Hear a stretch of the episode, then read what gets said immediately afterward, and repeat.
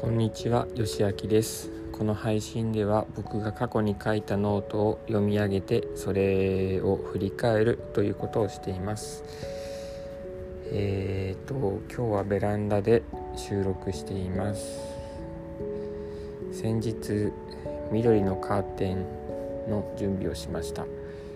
えーと、毎年新しいものに挑戦しているんですけど今年はきゅうりと,、えーと、とおかおかわかめというよくわからないものをやってみました。あ、えーと、とおかわかめは食べられるらしいです。食べたことないですけど。夏になるのが楽しみです。ということでえっ、ー、と今日読み上げるノートはどれだったかな。えー、と今年の1月12日のノートです。タイトルは「メンタリスト DAIGO さんの動画を見て実践してみたことに朝食をとることをやめた」です。読み上げていきます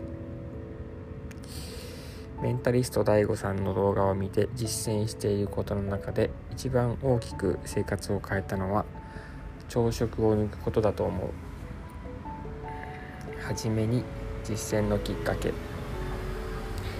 寒くなりにくい体を作るためにメンタリスト DAIGO さんの動画を見始めてたまたまたまたま続けてこの動画を見たこと。次にどうやって実践したか。思いつきで突然やりました。2018年9月頃だと思います。とりあえずやってみようと始めました。たまたまその日は仕事がない休日でした。実際にやってみたら調子が良かったのでそのままその日から朝食を抜き続けています。2018年9月だから192021もう 2, 2年半ぐらい朝食食べてないですね。最後に効果はどうか。起床後午前中いっぱい活動的に動けるようになった。以前はクタクタで寝て過ごすことが多かった。特に食後はダラダラしがちだった。もともと痩せ型なので体型の変化は見られなかった。頭が良くなったかはわからないけど特に午前中は集中できるようになった気がする。もともと朝食をしっかり作って食べる方だったので、えーと、とその時間の大幅な節約になった。昼食や夕食で十分食べているので栄養不足カロリー不足にはならなかった。空腹が辛いというのもそれほど感じなかった。小さな頃から朝食は大事と教えられてきたけど実際のところそうでもないみたい。何事も試してみることが大切。今後も試したことをいろいろ書いていきます。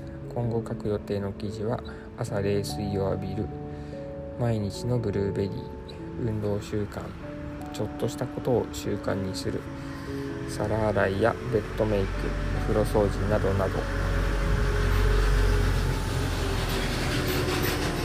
えーと読み上げはここまでです。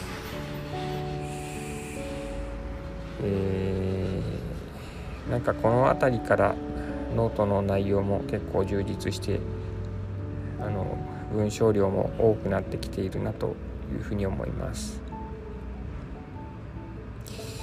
はい、この朝食を抜くということは今も続けていて、えーと、とてもいい習慣だなと思っています。最近妻もそれを始めたようです。今日はここまでにします。聞いてくださってありがとうございました。